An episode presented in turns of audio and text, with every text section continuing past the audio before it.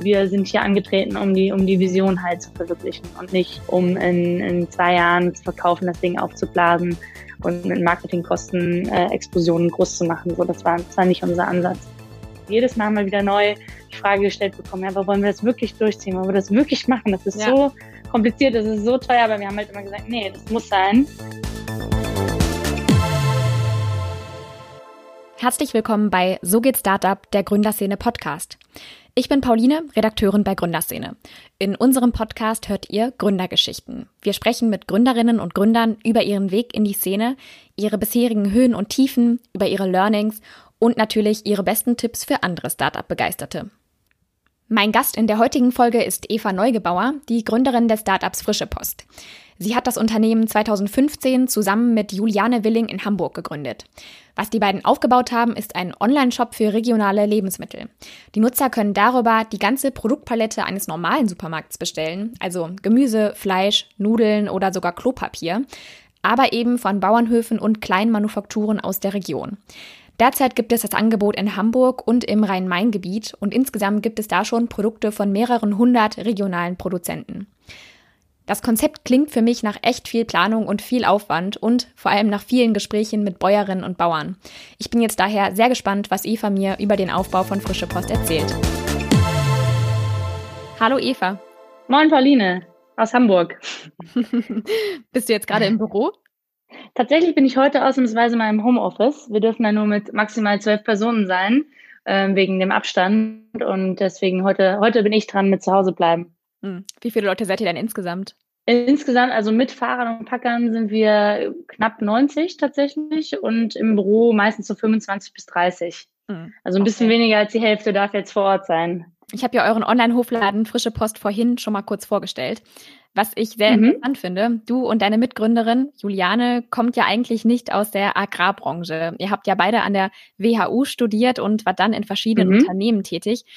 Wie seid ihr darauf gekommen, Frische Post zu gründen? Also vielleicht sind wir doch ein bisschen in der Agrarbranche unterwegs gewesen, weil meine Mitgründerin Jule, die ist auch auf dem landwirtschaftlichen Betrieb aufgewachsen mhm. und hat da dann eben auch schon viel diese Schwierigkeiten der Direktvermarktung ähm, für Landwirte ähm, kennengelernt.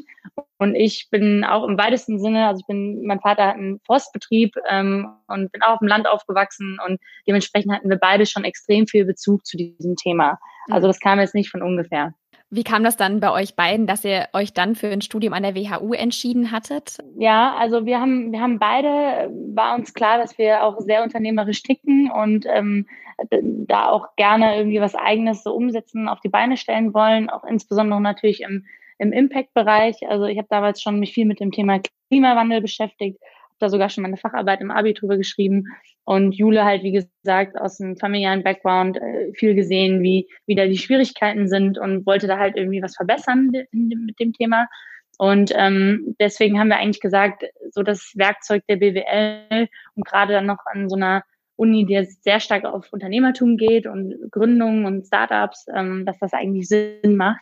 Und das war witzig, weil wir das eigentlich beide dann, als wir uns dann später kennengelernt haben, gemerkt haben, dass wir da sehr ähnlich rangegangen sind, dass wir das halt einfach sehr stark so als, als Werkzeug für unseren weiteren Lebensweg gesehen haben und einfach auch beide der absoluten Überzeugung sind, dass der Profitgedanke halt, ähm, also diese wirtschaftliche Nachhaltigkeit ähm, halt auch kombinierbar sein muss und kann mit äh, sozialer und ökologischer Nachhaltigkeit. Und dementsprechend haben wir damals auch so eine Sozialunternehmerkonferenz ins Leben gerufen, ähm, weil wir halt gesagt haben, hey, es kann doch nicht sein, dass wir uns hier so viel mit irgendwie wirtschaftlicher Nachhaltigkeit und Profit ähm, beschäftigen, aber niemand kümmert sich eigentlich so richtig darum, äh, wie man da eigentlich auch Social Impact generieren kann. Wann habt ihr euch eigentlich dann kennengelernt? War das an der WHU oder schon davor oder erst danach? Genau, das war während der WHU und während wir diese ähm, Unternehmerkonfer Sozialunternehmerkonferenz gegründet haben. Mhm. Also da haben wir uns dann kennengelernt, haben dann gemerkt, okay, wir ticken super ähnlich, wussten dann auch schon voneinander, dass wir beide ein Social Startup gründen wollen und ähm, haben uns dann später nochmal, als wir dann so beide halt auch ganz viel ausprobiert haben, verschiedenste ähm, Praktika, ähm, äh, verschiedenste Auslandserfahrungen, dann hatten wir uns irgendwann zwischendurch nochmal getroffen und dann war Jule so, hey, ich bin ja nach wie vor der Meinung, man muss irgendwie die, die Städter zusammenbringen mit, mit denen, die ländlich produzieren. Man muss da eigentlich eine Brücke bauen und ähm, man sieht, sie sieht da eigentlich einen mega Mehrwert ähm, für beide Seiten. Und dann haben wir das halt so weitergesponnen und, und gesagt, stimmt, da muss doch jetzt eine Plattform her. Man muss die Digitalisierung eigentlich nutzen, um beide Seiten zusammenzubringen. Wenn ich so zurückblicke, 2015 war es noch nicht so normal wie jetzt, Lebensmittel online zu bestellen. Woher wusstet ihr 2015 dann schon, dass der Markt für sowas schon bereit war? Also wir haben es natürlich auch viel dann ähm, angeschaut, an, auch im Bereich E-Commerce und haben gesehen, okay, sehr, sehr viele Segmente im E-Commerce funktionieren schon sehr gut. Also ähm, Fashion, Elektrogeräte, all das boomte, boomte schon zu der Zeit. Ähm, und dann haben wir auch gelesen, dass zum Beispiel in, in, in der UK halt der Food-E-Commerce-Markt auch schon enorm stark ist, haben uns dann da auch, sind tatsächlich auch vor Ort gewesen, haben uns da einiges angeschaut. Und ähm, da hat man dann eigentlich immer schon gesagt, sagt man auch heute noch, dass die UK uns eigentlich so in allen E-Commerce Bereichen sieben Jahre voraus sind. Und dementsprechend konnten wir uns dann so ein bisschen denken. Ähm, und das war auch der Pitch, den wir dann gegenüber Investoren gemacht haben, die die ähnliche Frage gestellt haben wie du. Haben wir gesagt, hey, das, wir sind einfach da ein bisschen hinterher, aber kommen wird das ohne Frage. Und ähm, das war halt so dieser, dieser Online-Bereich, den wir gesehen haben. Und ähm, dann der, der Bio-Lebensmittelbereich oder der nachhaltige Lebensmittelbereich, auch da haben wir uns die Zahlen angeschaut und gesehen, dass der Bio-Lebensmittelmarkt halt einfach enorm wächst. Der hat sich in den letzten zehn Jahren verdoppelt und ähm, das hat man auch gespürt. Und da waren wir auch selber einfach, also da ist natürlich auch ein Stück weit unternehmerische, unternehmerischer Aktionismus dahinter gewesen, dass wir beide auch der absoluten Überzeugung waren, dass, dass das einfach so kommen muss. So und äh, unabhängig jetzt von den Zahlen waren wir da einfach, standen wir da einfach komplett dahinter ne? und haben dann haben das, glaube ich, auch ganz gut verkörpern können. Ja, wenn wir jetzt mal ganz an den Anfang gehen, wo ihr mit Frische Post mhm. angefangen habt. Für mich klingt jetzt die Gründung eines Online-Hofladens ja in Kooperation mit so vielen kleinen Produzenten tatsächlich extrem aufwendig. Und ich frage mich da, wo, mhm. habt ihr, wo habt ihr angefangen? Ja, also das ist es tatsächlich auch und das war wirklich auch die, die größte Hürde am Anfang, wirklich alles selber zu machen. Also wir machen ja auch alles selber, auch heute noch. Bloß, dass wir mittlerweile alles digitalisiert und automatisiert haben.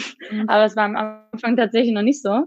Und äh, wir sind ähm, 2014 haben wir auch eine kleine Testphase gemacht, als dann die Idee so ausgereift war, weil wir gesagt haben, wir müssen jetzt einfach erstmal schauen, wie, wie funktioniert das überhaupt. Ne? Also so ein bisschen Lean Startup Approach, Proof of Concept, haben wir dann irgendwie, sind wir losgefahren ins alte Land, nach vier Landen hier in Hamburg, haben mit den Produzenten gesprochen, haben verstanden, was sind deren Anforderungen, deren Probleme ähm, und gleichermaßen haben wir unsere Friends and Family, äh, ein bisschen Netzwerk äh, hier ähm, in, in Hamburg ähm, akquiriert und gesagt, komm, ihr seid jetzt mal hier für einen Monat Kunden. Mhm. Und frische Post, das war auch nicht so schwer, die zu überzeugen, die hatten alle Lust. Ähm, und dann ähm, haben wir das halt wirklich alles selber gemacht. Also wir haben die Sachen abgeholt, wir haben, wir haben die Sachen gepackt, wir haben die ausgeliefert, wir haben uns einen kleinen Online-Shop äh, zusammengeschustert, wir haben Rechnungen geschrieben, wir haben alles gemacht und haben deswegen halt einfach total gut verstanden, wie es funktioniert und wie es funktionieren muss und an welchen Stellen wir jetzt halt eben äh, Automatisierung brauchen und ähm, haben eben aber auch gemerkt, dass es einfach sowohl für die Erzeuger als auch für, für die Kunden einfach mega, mega cool ist. Und alle haben gesagt, oh nein, jetzt seid ihr nach dem einen Monat schon wieder weg, mega schade, wir wollen weiter bestellen. Mhm. Und dann, das war dann eigentlich so die Initialzündung, dass wir dann auch gesagt haben, okay, ähm, dann äh, belassen wir es jetzt nicht bei der ähm, damals Eichblatt Neugebauer GBR, sondern gründen die Frische Post GmbH und ähm, bewerben uns für Stipendien und ähm, starten das Ganze. Damals, als ihr mhm. diesen mhm. Testmonat gemacht habt, ähm, hattet ihr dann auch neben, hattet ihr noch andere Jobs nebenbei oder habt ihr euch wirklich direkt Vollzeit darauf fokussiert? Ähm, während der Testphase hatte Jule noch einen Job bei Henkel hm. Ähm, und ähm, sie hat sich dann freigenommen, immer zu den Liefertagen und dann halt abends und am Wochenende und nachts quasi hm. gearbeitet. Und ich war äh, noch in meinem Master, ähm, gerade zwischen Praktikum in Berlin und Auslandssemester in Lissabon und habe da halt dementsprechend auch ein bisschen Zeit gehabt. Ähm, genau, also so ein bisschen parallel ist es gelaufen. Auch der Start, also 2015 habe ich dann noch meine Masterarbeit geschrieben ähm, zum Thema letzte Meile im ähm, Lebensmittel E-Commerce-Bereich, also auch dann extra so gewählt, dass uns das zugutekommt. Ja. Und ähm, das habe ich quasi dann auch parallel gemacht zum Start, äh, zum Launch hier in Hamburg. Also es waren, waren turbulente Zeiten. Mhm. Und wie viele Produzenten mhm. hattet ihr dann schon für euch für Kooperation gewonnen, als ihr dann wirklich an den Start gegangen seid? Das waren so 50, 60, die wir hatten am Anfang. Jetzt mhm. sind wir bei 300. Wie war das damals? Ähm, ihr habt die Seite live geschaltet und dann ähm, im Grunde auf die ersten Kunden gewartet oder ähm, hattet ihr die vorher schon irgendwie akquiriert, dass ihr, dass ihr denen gesagt habt, okay, liebe Kunden, ähm, dann und dann schalten wir die Website frei und legt los? Mhm. Genau, es gab auf jeden Fall so eine Warteliste, also so ein Newsletter, wo man sich drauf anmelden konnte und dann haben wir die alle die wir jetzt so in den letzten Monaten halt irgendwie äh, getroffen hatten oder schon überzeugt hatten von Frische Post auf irgendwelchen Märkten hier in Hamburg oder so. Und natürlich auch alle die, die bei der Testphase mitgemacht hatten, 2014, die haben wir alle angeschrieben. Ähm, dann hatten wir zum Glück ähm, ganz gute Presse äh, in der Zeit. Also das hat ganz gut funktioniert. Ähm, ziemlich viele Hamburger ähm, Zeitungen und so weiter über uns geschrieben und das hat dann eigentlich genug Basis so gegeben für den Anfang. Also das war schon ganz gut. Ähm, wie viele Kunden habt ihr jetzt eigentlich? Wir haben gut 10.000 Kunden. Hm. Wahrscheinlich jetzt ein bisschen mehr, 11.000, 12.000 so. Ähm, ja, sowas in die Richtung. Vielleicht kannst du einmal erzählen, wie sind oder beziehungsweise wie waren die Reaktionen der Produzenten, vor allem gerade zu Beginn, als ihr zu denen gegangen seid und gesagt habt, wir haben die und die Idee, wir möchten das online verkaufen mit euch. War das mhm. eher, dass die abgeschreckt waren oder da direkt Lust drauf hatten? Vom, vom Konzept her waren die absolut überzeugt, weil es ist halt eben nun mal so, dass Landwirte, mit denen wir zusammenarbeiten, die wirklich super nachhaltig und qualitativ hochwertig produzieren, dass für die Direktvermarktung am allerbesten ist, weil da bekommen sie halt faire Preise. Also da wird dann diese Qualität auch gewertschätzt. Ne? Währenddessen, wenn man dann halt über den Großhandel geht mit Zwischenhandelsstufen und so weiter und so fort, dann ist das halt sehr, sehr schwierig für, für jemanden, der im kleinen Umfang halt eben nicht Massenproduktion betreibt, sondern im eher kleineren familiären Umfeld hohe Qualität ähm, produziert. Aber diese Direktvermarktung ist halt für die halt einfach nicht so leicht, weil die halt stehen den ganzen Tag auf dem Feld, die machen Produktion, die haben einfach super viel zu tun, haben, machen richtig harte Arbeit und sehen da auch ihre Kernkompetenz. Und die haben jetzt halt eben nicht noch Zeit, einen Online-Shop und Vertrieb und IT-Infrastrukturen, was weiß ich nicht alles ähm, aufzubauen, Logistik, Autos. Und ähm, deswegen haben die sofort gesagt, hey, es macht, macht für uns mega Sinn, dass wir einfach ähm, über euch direkt vermarkten und uns hier weiter auf das, was wir richtig gut können, fokussieren zu können. Ähm, die waren natürlich ein bisschen skeptisch, ob wir jetzt auch die richtigen sind, um denen was abzunehmen, mhm. weil da kamen dann da diese zwei Mädels und die waren zwar mega motiviert und ähm, auch ganz authentisch unterwegs, so, weil man hat gemerkt, die wissen, wovon sie sprechen. Aber trotzdem waren die natürlich jetzt nicht von Anfang an so, äh, okay, äh, all in. Aber ähm, da konnten wir die super schnell dann auch davon überzeugen, dass wir es ernst meinen. Also spätestens nach ein paar Monaten waren die dann auch voll, voll motiviert ja. und voll dabei. Wart hm. ihr eigentlich äh, in dieser ganzen Anfangsphase tatsächlich nur zu zweit oder hattet ihr da schon Mitarbeiter? Ähm, wir waren die ersten paar Monate zu zweit, dann hatten wir relativ schnell eine dritte Mitarbeiter, also die erste Mitarbeiterin, weil wir das Exist Gründerstipendium hatten. Da werden ja immer drei ähm, Vollzeitstellen gefördert. Mhm. Und ähm, genau, da hatten wir jemanden im Marketing, ähm, der uns dann, die uns dann unterstützt hat. Und dann kam relativ schnell auch Einkauf und Logistik dazu. Vielleicht kannst du einmal erzählen, kennt vielleicht jetzt nicht mhm. jeder, der zuhört, ähm, wie viel Geld bekommt man da? Ähm, also man bekommt für also ein Jahresgehalt für drei ähm, Festangestellte. Also bei uns waren das wir zwei Gründer und halt eben noch eine dritte Person. Und da bekommt man 2.500 Euro netto. Ähm, also echt, echt ganz gut, so dafür, dass man gerade anfängt zu gründen. Und ähm, da ist man aber selbstständig quasi. Also man muss das dann später noch versteuern. Mhm. Ähm, und ähm, dann bekommt man noch ein bisschen Sachkapital, also für irgendwie Rechtsanwaltskosten, ähm, Brandkosten. Wir konnten das auch ganz gut, glaube ich, mit IT-Kosten koppeln. Da muss man so ein bisschen schauen, wie man das halt am besten ähm, am besten macht mit der Allokation. Ich glaube, das sind insgesamt dann so 120.000 im Wert, ja. die man so kriegt über das Access Gründerstipendium. Das war schon mal super. Dann hatten wir das Social Impact ähm, Stipendium. Da haben wir Netzwerk, Coaching und einen Arbeitsplatz gekriegt. Da saßen wir in der Neustadt hier in Hamburg und es war super cool, weil ähm, man dann halt wirklich von Anfang an ein Büro hatte, Leute um sich rum. Ähm, das hat mega geholfen. Und dann haben wir ähm, Ende 2015 die erste kleine Finanzierungsrunde gemacht, wo zwei Business Angels reingekommen sind. Und dann im Laufe der letzten fünfeinhalb Jahre kamen dann noch ähm, vier weitere Finanzierungsrunden dazu. Wir sind jetzt gerade in der sechsten Finanzierungsrunde. Also ähm, wir finanzieren uns also fast ausschließlich über Eigenkapital, über ähm, sehr langfristig denkende Business Angels und Investoren, die wirklich hinter der Sache stehen und sagen, sowas wie frische Post muss es geben.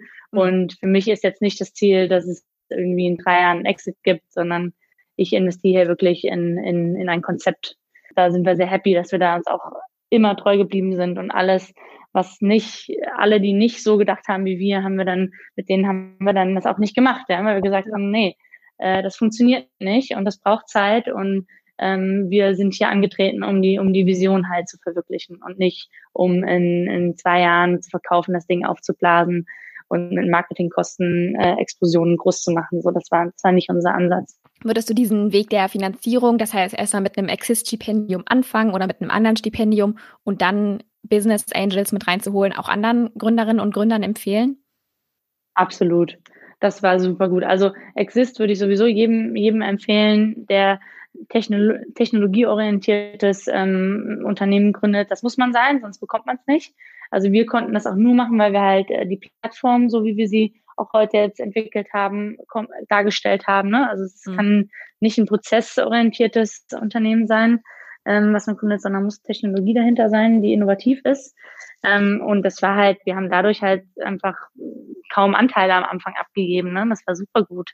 Und ähm, das hat, das hat auch immer was hergemacht. Also äh, Investoren fanden das ja auch super, dass wir das Access Gründerstipendium bekommen haben. So, ne? Also ähm, das ja. äh, gibt ja auch so ein bisschen eine solidere Basis dann. Lass uns mal so ein bisschen darüber sprechen. Du hast vorhin schon angesprochen, dass ihr jetzt inzwischen im Gegensatz zu noch 2015 viel mehr automatisiert habt. Ähm, ja. Vielleicht kannst du einmal so ein bisschen erklären, wie läuft überhaupt die Zusammenarbeit zwischen euch und zwischen all den Produzenten? Wie kann man mhm. das vorstellen? Mhm. Also ähm, wir machen den Einkauf ja wirklich komplett anders als der klassische Lebensmitteleinzelhandel. Im, äh, im Lebensmitteleinzelhandel, Supermarkt ist es ja so, die kaufen die Ware ein und lagern sie im Supermarkt und dann wird das über, über den Tag hinweg verkauft oder über mehrere Tage hinweg und man hofft, dass das irgendwie hinkommt. Ähm, da habe ich auch diverse Praktika und ähm, äh, Beratungsprojekte gemacht in dem Bereich und gesehen, was das A für Kosten sind und B, wie, wie schlecht das einfach ist aus dem Social Impact Gedanken heraus so ne?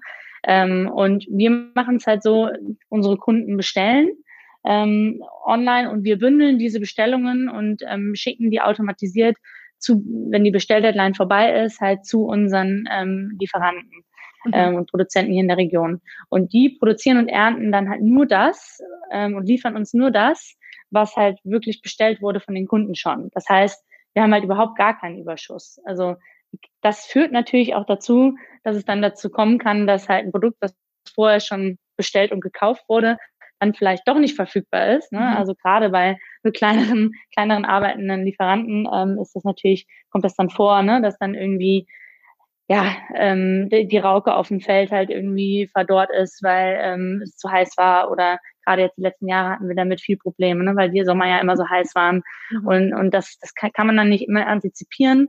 Und auch dafür haben wir dann quasi ähm, das alles automatisiert, was passiert, wenn die Rauke nicht da ist. Dann haben wir dann Daten, äh, Datenbacklog quasi in, in unserem System, wo genau steht, okay, wenn Rauke ausfällt, dann dieses Produkt. Und dann okay, wird das okay. quasi automatisch quasi ähm, dem Kunden als Alternative ähm, ermöglicht.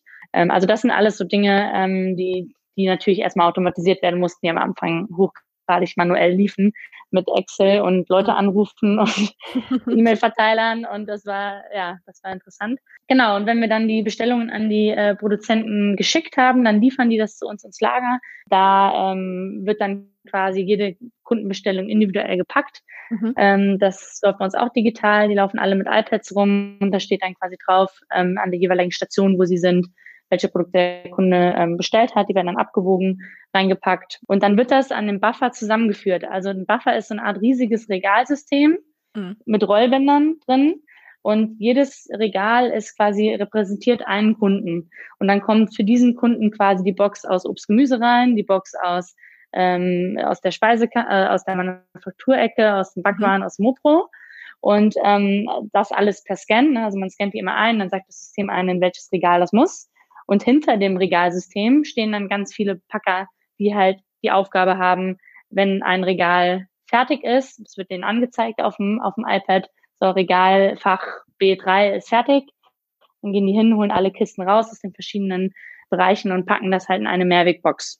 Mhm. Und das ermöglicht halt uns genau das, was wir jetzt während Corona geschafft haben, eine Verachtfachung ähm, der Versiebenfachfachung des Privatkundenbestellumsatzes innerhalb von wenigen Tagen, weil wir halt einfach parallel arbeiten. Ne? Wir können dann einfach weitere Packstationen hinzufügen. Dann hatten wir halt während Corona halt nicht, nicht drei Obst-Gemüse-Packstationen, sondern halt sechs, sieben, acht mhm. wo Leute parallel halt gepackt haben und ähm, es kommt nicht zu einem Stau oder so, ne, weil die Box nicht weitergereicht wird, sondern weil sie halt zusammengeführt wird. Da wird auch nach Routen gepackt, also quasi die erste Route, die am Tag rausgeht, wird natürlich auch zuerst gepackt und die werden dann alle auf die Rampe gestellt, eine Palette pro Route und dann kommen die Fahrer an, die sich die äh, ihre Palette schnappen, ins Elektroauto reinladen und dann fahren die ihre Route ab und die ihnen auch angezeigt wird auf ihrem Smartphone wenn du jetzt diesen Prozess beschreibst, diesen ganzen Verpackprozess und die Logistik, mhm. das klingt sehr, sehr ausgereift. Wie lange hat es gedauert, bis ihr bei diesem Prozess angekommen wart? Also dieser neue, komplett digitale Packprozess, den haben wir tatsächlich erst seit Januar diesen Jahres. Mhm. Und da sind wir auch sehr dankbar, dass wir das noch vor Corona geschafft haben. Ja, wir haben bestimmt da ein Jahr dran entwickelt und ausgefeilt und alles das, was wir an Wissen quasi aufgebaut haben in den letzten Jahren, ist da wirklich rein transferiert worden. Und ähm, das hat, das hat schon lange gedauert. Das war auch das letzte bisschen, was wir, was quasi noch gefehlt hat. Der ganze andere Rest, den hatten wir schon relativ schnell. Also der Einkauf war automatisiert nach noch nicht mal einem Jahr, ähm, Auslieferung nach einem halben Jahr, also das ganze Routenoptimierungssystem, die App, die die Fahrer nutzen, Notifications, das ging gar nicht ohne. Ne? Also das erste halbe Jahr haben wir da halt ähm, mit Excel-Tabellen gesessen und den Einkauf gemacht. Das, das geht halt nicht so lange. Ne? Ist auch super fehleranfällig. Ähm, genau, aber Pick und Pack war so ein bisschen das letzte bisschen, was wir dann noch automatisiert haben. Ähm, auch da haben wir jetzt noch gar nicht drüber gesprochen. Wir haben ja auch ein Mehrwegsystem. Also wir machen äh, die, die Box, die Transportbox ist eine Mehrwegverpackung, wo Pfand drauf ist und ähm, der Großteil unserer Produkte, also auch eine Milchflasche, ein Joghurtbecher, all das ist halt auch Mehrweg. Mhm. Und ähm, von daher braucht man natürlich auch ein Pfandsystem. Und da kannst du dir vorstellen, dass es äh, ungefähr nichts gab äh, auf dem Markt, was das ja. betrifft. Also weil äh, niemand macht E-Commerce und gleichzeitig Pfand. Also es ja. gab es einfach nicht. Wir sind da tatsächlich die, die ersten und einzigen, die, die da wirklich eine, ein, ein Guthabensystem etabliert haben für, für die Kunden. Und das war natürlich auch ein Riesenthema. Nicht nur systemtechnisch, sondern ja auch prozesstechnisch. Mhm. Also wir haben ein eigenes kleines Lager nur für, für Pfandretouren, mhm. ähm, wo halt nach verschiedenen Erzeugern geordnet halt die Sachen, die Sachen dort stehen. Ähm, das war natürlich äh, auch eine, eine wahnsinnig äh, eine Entscheidung, die wir halt am Anfang getroffen haben und wo wir halt auch, egal wie krass die Hürden waren und jedes Mal mal wieder neu die Frage gestellt bekommen, ja, aber wollen wir das wirklich durchziehen? Wollen wir das wirklich machen? Das ist ja. so kompliziert, das ist so teuer, aber wir haben halt immer gesagt, nee, das muss sein. Das ist das, was uns auszeichnet. Wir wollen hier ähm, ein Social Impact auf, äh, Startup aufbauen und, und dann müssen wir auch Mehrweg machen, weil wir wollen nicht diesen Verpackungsmüll. Mhm. Dann bringt das nichts mit online bestellen Lebensmittel. Ja. Dann ist das einfach nicht das, was wir wollen. So und deswegen sind wir da auch konsequent geblieben. Das läuft dann so, dass ich mein, wenn ich jetzt Kundin wäre, würde ich meine Pfandbehältnisse ähm, bei der nächsten Lieferung dem Lieferanten mit abgeben. Genau. Mhm. Mhm. Oder in der Abholstation. Wir liefern ja auch an Abholstationen, ähm, arbeiten hier mit der Hamburger Sparkasse in Hamburg zusammen und haben da so einen Schlie Schließfächer, die wir ähm, ansteuern können von unserem Shop. Und dann gibt man da quasi einen ähm, Code ein und die Fachnummer und dann holt man sich da seine frische Post raus. Und ähm, da kann man dann auch seinen Pfand ähm, abgeben. Diese ganzen ähm, ja, Produkte, die du gerade angesprochen hast. Ihr habt eine App und ähm, ihr habt auch diverse andere ähm, ja, technologische Produkte. Entwickelt ihr das alles mhm. selbst oder bedient ihr euch da auch an Produkten, die es schon auf dem Markt gibt? Das äh, machen wir fast alles selbst. Mhm. Also das hat sich natürlich auch entwickelt. Am Anfang haben wir noch viel dann genommen, was es halt so gab und dann haben wir mit der Zeit gemerkt, okay, ähm, das ist aber nicht zu 100 Prozent das, was wir brauchen. Dann haben wir das, was wir dort hatten, noch weiter, also selber gemacht und dann einfach noch das, was wir brauchten, ähm, hinzugefügt quasi. Ähm, und jetzt haben wir noch ein paar wenige Sachen, die einfach keinen Sinn machen, dass wir sie selbst entwickeln. Also wir haben zum Beispiel, ähm, arbeiten wir auf Shopware, was halt unser Shopsystem betrifft. Ähm, und da sind dann so Basisfunktionalitäten wie Gutscheincodes eingeben, Zahlungsdienstleister, ähm, Landingpage-Bilder und so weiter, die sind da halt dann einfach schon drin. Mhm. Und unsere Systemlandschaft ist dann so aufge also so ganz modular aufgebaut, dass wir ganz, ganz viele Module haben. Zum Beispiel das Warehousing oder Wareneingang oder Einkauf oder Auslieferung. Und die kommunizieren alle mit, mit dem Shopware-Modul. Also das ist wirklich ganz modular. Also wir haben einzelne Bestandteile, die sind, die nutzen wir, weil gibt's einfach und das macht keinen Sinn, dass wir es selber machen. Aber also ich würde sagen, 90, 95 Prozent ist, ist selbst entwickelt klingt jetzt wirklich super viel, was ähm, zu beachten ist bei, bei eurem Startup Frische Post. Wie ähm, ist das bei euch aufgeteilt? Wie, wie viel der Verantwortungen liegt noch bei euch Gründerinnen und wie viel habt ihr dann gegebenenfalls auch abgegeben? Hm. Also wir haben jetzt seit ähm, Anfang diesen Jahres tatsächlich das Hamburg-Geschäft abgegeben an einen Standortleiter hier vor Ort. Der mhm. leitet jetzt quasi das operative Hamburg-Geschäft mit einem Team und ähm, wir ähm, kümmern uns jetzt quasi um ausschließlich um die strategische Expansion. Ähm, können wir auch gleich mal drüber sprechen, was wir da so mhm. vorhaben. Ja. Ähm, und dementsprechend ist eigentlich wirklich seit diesem Jahr ähm, ja erstaunlich wenig, was wir noch operativ äh, machen. Und das ist auch sehr, sehr wichtig und sehr, sehr gut. Sonst könnten wir all die Schritte, die wir jetzt gerade gehen, noch nicht gehen. Bevor wir auf die Expansion kommen, noch eine Sache, die mich ähm, an dem ganzen Organisatorischen noch interessieren würde. Ähm, wer setzt denn bei euch die Preise fest? Ich habe mich so ein bisschen gefragt, zahlt ihr jetzt allen Milchbauern, sag ich mal, den gleichen Preis für die Milch oder wird das dann tatsächlich mit jedem Einzelnen abgesprochen? Nee, also wir haben die Philosophie, dass die ähm, Produzenten uns die Preise nennen, die sie brauchen, also die Einkaufspreise. Mhm. Und ähm, wir schauen dann, was wir VK-preistechnisch daraus machen können. Ähm, wir haben das Einzige, was wir natürlich haben, ist mit denen halt Mengenstaffelungen, mhm. weil ganz klar, wir sagen denen, hey, es ist einfach was anderes, wenn du uns äh, ähm, zwei Kanister Milch lieferst als irgendwie 100. Das ist ja völlig klar. Und das vereinbaren wir mit denen und besprechen wir mit denen, aber das ist auch wirklich ein absolutes Gespräch auf Augenhöhe und ähm, da geht es wirklich darum, dass beide Parteien halt hier irgendwie ähm, positiv wirtschaften können und frische Post auch weiter sich so entwickeln kann, wie sie es entwickelt. Also wir sehen das wirklich auch total als Gemeinschaftsprojekt, ne? Und ja. argumentieren immer so, hey, wenn ihr die Plattform nutzen wollt, dann müssen wir auch zusammen an einem Strang ziehen. Aber das ist eine Zeit mega wichtig, weil wir wollen halt nicht das, was im Lebensmitteleinzelhandel viel passiert, ne? so diesen Preisdruck und Preiskampf ähm, für, für die Lieferanten, das, das wollen wir halt eben nicht. Es gibt ja immer so Eckprodukte, ne, die der Kunde kennt, ähm, wie zum Beispiel so ein Preis von, von einer Butter oder von einem Liter Milch oder von einer Gurke, ähm, das, das kennt der Kunde. Ähm, und genau da muss man dann halt eben vielleicht im Zweifel ein bisschen runtergehen mit dem Preis, damit man halt nicht als so teuer wahrgenommen wird. Ne? Das sind dann halt so diese diese klassischen Pricing-Themen, mit denen man sich halt beschäftigt. Aber ja, am Ende des Tages ähm, sagen halt, ja, die Lebensmittel sind halt das wert, was sie wert sind. Ne? Und ähm, gerade dafür sind wir halt angetreten, dass wir sagen, die äh, Lebensmittel brauchen einen fairen Preis. Ähm, ähm, nur so lässt es sich nachhaltig wirtschaften für unsere Erzeuger und deswegen ähm, kostet das eben entsprechend auch was. Die Produzenten sind ja wahrscheinlich auch in gewissem Maße von euch und frische Post abhängig. Das stelle ich mir auch eine ganz schöne Verantwortung vor. Ja, das also ähm, abhängig in dem Sinne, weil es einfach für sie ein sehr attraktiver Kanal ist, ja. Aber sie haben auch immer noch viele eigene Kanäle. Also es ist jetzt nicht so, dass wir dann der einzige Absatzkanal für die sind. Ähm, die haben immer noch einen sehr, sehr großen Teil, den sie halt an Großhandel abgeben. Und den wollen sie immer reduzieren, ganz klar, ne, weil sie einfach da dort halt nicht so gute Preise erzielen können wie, wie über uns. Aber ähm, trotzdem ist der de facto noch da, dieser Absatzkanal. Und viele unserer Erzeuger stehen auch selber auf den Wochenmärkten und haben selber einen kleinen Direktvermarktungszweig, ähm, verkauft teilweise auch vom Hof und in, der Regi in ihrer eigenen Region.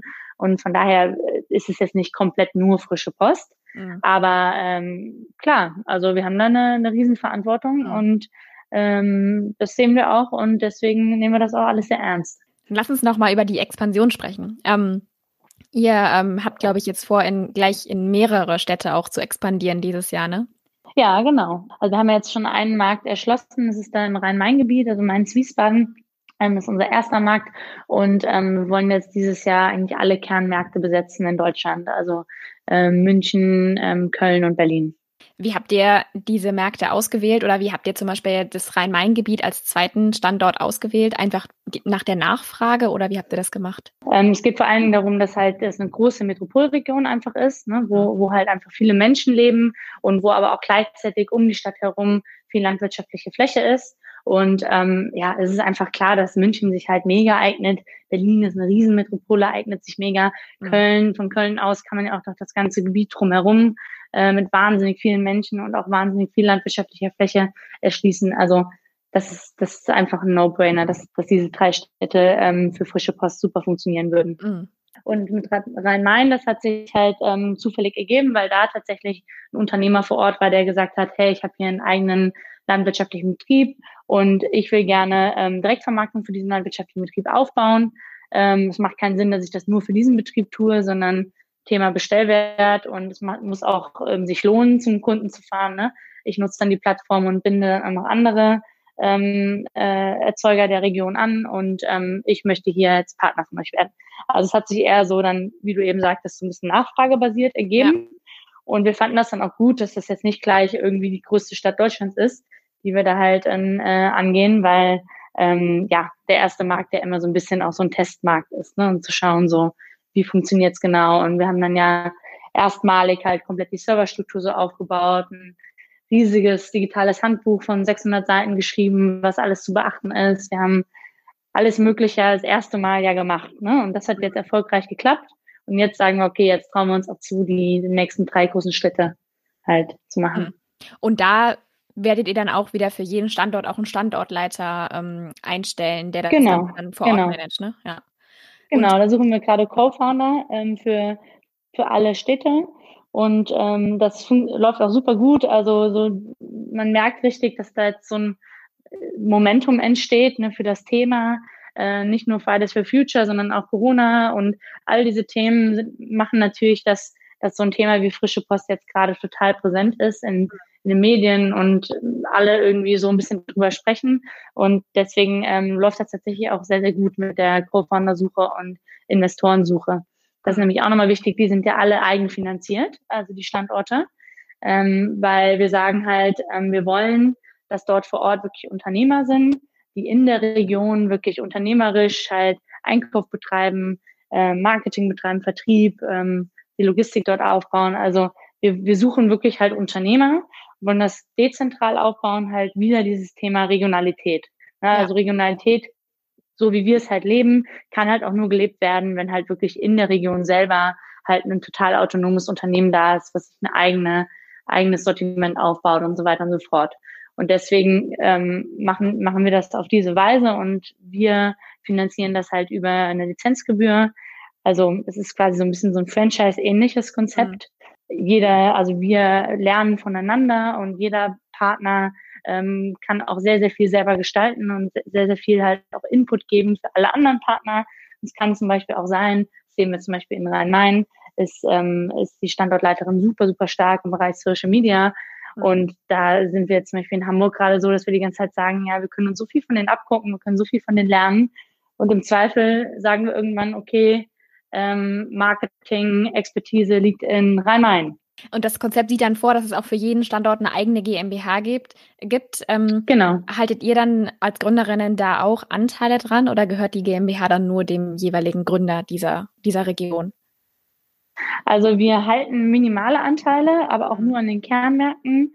Ähm, das ist zumindest derzeit die Überlegung, dass wir halt einfach auf diese Weise nochmal zeigen, wie, wie stark wir ans Konzept glauben, dass wir halt auch gewissermaßen damit eine Anschubsfinanzierung geben können, ähm, damit es einfach auch schneller starten kann, weil wir halt sagen, so, wir wollen jetzt so ein bisschen das Momentum nutzen, wollen dieses Jahr starten und da das alles so auch relativ sportlich ist, jetzt noch mit Investorensuche und so weiter, sagen wir halt, dass wir uns auf jeden Fall beteiligen könnten und mhm. auch wollten, aber ist jetzt auch nicht ein Muss so.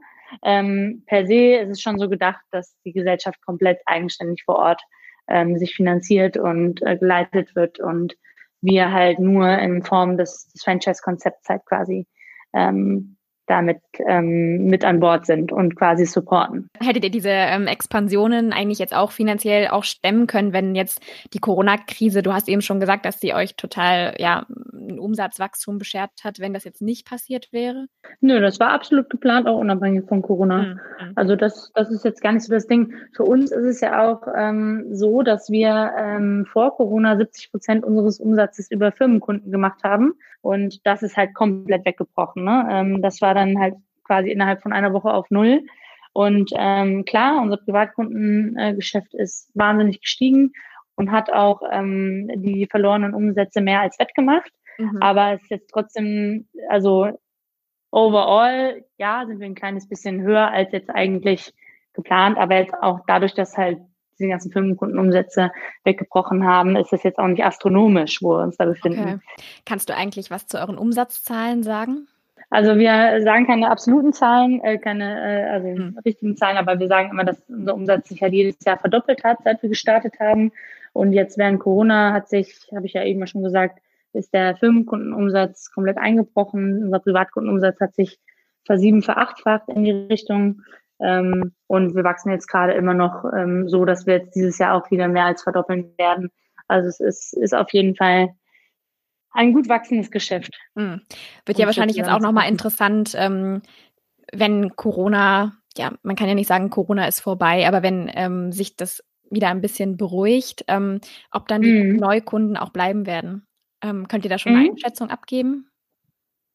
Also wir haben äh, auf jeden Fall eine Veränderung gespürt, als die Gastronomie wieder geöffnet hat ähm, und halt auch ein bisschen Mobilität wieder möglich war, weil also es war natürlich schon Wahnsinn, wie beide Effekte. Ne? Man kann nirgendwo essen gehen und man kann nicht wegfahren. Also man ist man ist von morgens bis abends zu Hause. Klar bestellen die Leute da total viel. Ne? Mhm. Und ähm, das ist jetzt natürlich ein bisschen ein bisschen zurückgegangen, aber es ist immer noch auf einem mega hohen Niveau. Und ähm, äh, wir gehen davon aus, dass es auf jeden Fall noch ein kleines bisschen zurückgehen wird, aber halt, ähm, wie du schon sagst, so die Leute, die haben es halt irgendwie dann jetzt monatelang, haben die wöchentlich bestellt, die haben sich einfach jetzt dran gewöhnt. Vielleicht zuletzt noch würde mich noch von dir interessieren, ähm, wie stellst du dir eigentlich den Lebensmittelmarkt der Zukunft vor? Und wo siehst du da vielleicht auch die Rolle von Frische Post in diesem ja, Lebensmittelmarkt der Zukunft? Hm. Also ich stelle mir vor, dass, ähm, dass der bewusste Konsum von Lebensmitteln eigentlich zum neuen Standard werden muss. Also wir finden es total schlecht, dass halt Lebensmittel nicht als Lebensmittel, wie sie ja schon heißen, wahrgenommen werden, sondern sehr, sehr oft halt das Thema Massenproduktion und Geiz ist geil Mentalität ähm, vorhanden ist und, und man einfach Lebensmittel sehr unbewusst zu sich nimmt und nicht, und nicht weiß, was es eigentlich bedeutet, irgendwie einen Fisch zu essen oder auch einen Feldsalat zu essen, was eigentlich dahinter steckt.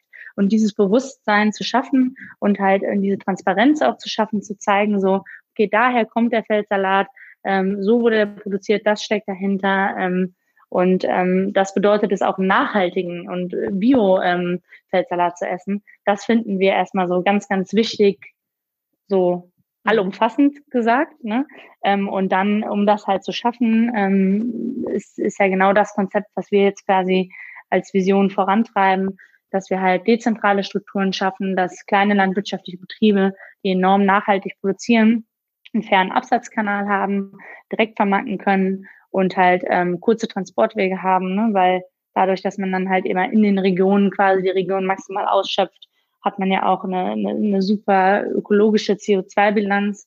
Ähm, und so stellen wir uns das eigentlich vor, dass in jeder Region halt quasi die, die tollen regionalen Erzeuger halt ähm, richtig viel Absatz finden, die die Kunden in der Stadt halt ähm, gute Produkte ähm, beziehen können, auch wissen, wo es herkommt und äh, was es bedeutet, anstatt dass man halt so wie jetzt halt ähm, sehr zentralisiert aufgebautes System hat, wo extrem viel Lebensmittelabfall in den verschiedensten Zwischenhandelsstufen ähm, von sich geht, aber auch in, der, in den Filialen selber, das hatte ich ja eben auch kurz erzählt, ne, wie halt einfach mhm. nicht demandorientiert eingekauft wird, sondern auf Lager. Und das zeigt eigentlich auch eine, eine Krise wie die Corona-Krise, ähm, dass das halt auch nicht so krisenfest ist. Ne? Weil was ja auch sehr interessant war, teilweise gab es ja dann auch Probleme, was halt die Sicherstellung von einzelnen Lebensmitteln ja. betrifft. Ja. Das hatten wir ja gar nicht, weil wir haben ja keine Grenzüberschreitungen, wir haben keine Zwischenhandelsstufen. Also wir hatten ja einfach direkt hier unsere Erzeuger, die konnten alle genauso produzieren wie vorher. Also die hatten vereinzelt vielleicht ein bisschen Probleme, jetzt ähm, Thema Erntehelfer, ne, als die Spargelzeit dann kam, so dass sie nicht genug Erntehelfer haben. Aber im Prinzip, also die konnten alle ganz normal weiterarbeiten und alle ganz normal liefern. Ne? Und da halt auch sich autonom zu machen, ähm, find, finden wir halt auch total sinnvoll, ne? Und zeigt halt auch so eine so eine Krise, wie wie sinnvoll das halt sein kann. so stelle ich mir die Zukunft vor. Ein dezentrales ähm, System von regionalen Lebensmitteln ähm, und ähm, das Bewusstsein äh, von, äh, was, was es halt bedeutet, nachhaltig produzierte und gute, äh, faire Lebensmittel ähm, zu sich zu nehmen. Das ist, das ist unsere Vision und das, dafür kämpfen wir. Dann haben wir am Ende noch so ein paar schnelle Entweder-Oder-Fragen. Mhm. Lassen wir einfach loslegen. Online shoppen oder lieber ein Stadtbummel? Stadtbummel. 9 to 5 oder Nachtschicht? 9 to 5. Seriengründerin oder Langzeitchefin? Langzeitchefin. Kopieren oder selbst erfinden? Selbst erfinden. Allein gründen oder im Team? Im Team. Und zuletzt noch die Frage, das ist keine Entweder-Oder-Frage. Welche Gründerin oder welchen Gründer sollen wir deiner Meinung nach mal in diesen Podcast einladen? Habt ihr schon mit ähm, den Jungs von Tomorrow gesprochen? Nee. Der nachhaltigen, nachhaltigen Bank. Ich finde das Konzept einfach total spannend. Ne? Also auch das Thema so, ähm, was habe ich eigentlich einen Impact damit, dass ich halt Geld ähm, in nachhaltige Projekte investiere, anstatt es halt auf eine Bank zu legen, die vielleicht nicht so nachhaltig investiert. Und ähm, ja, würde ich sagen, solltet ihr mal mit denen sprechen. Alles klar, danke für den Tipp. Dann ja, gerne.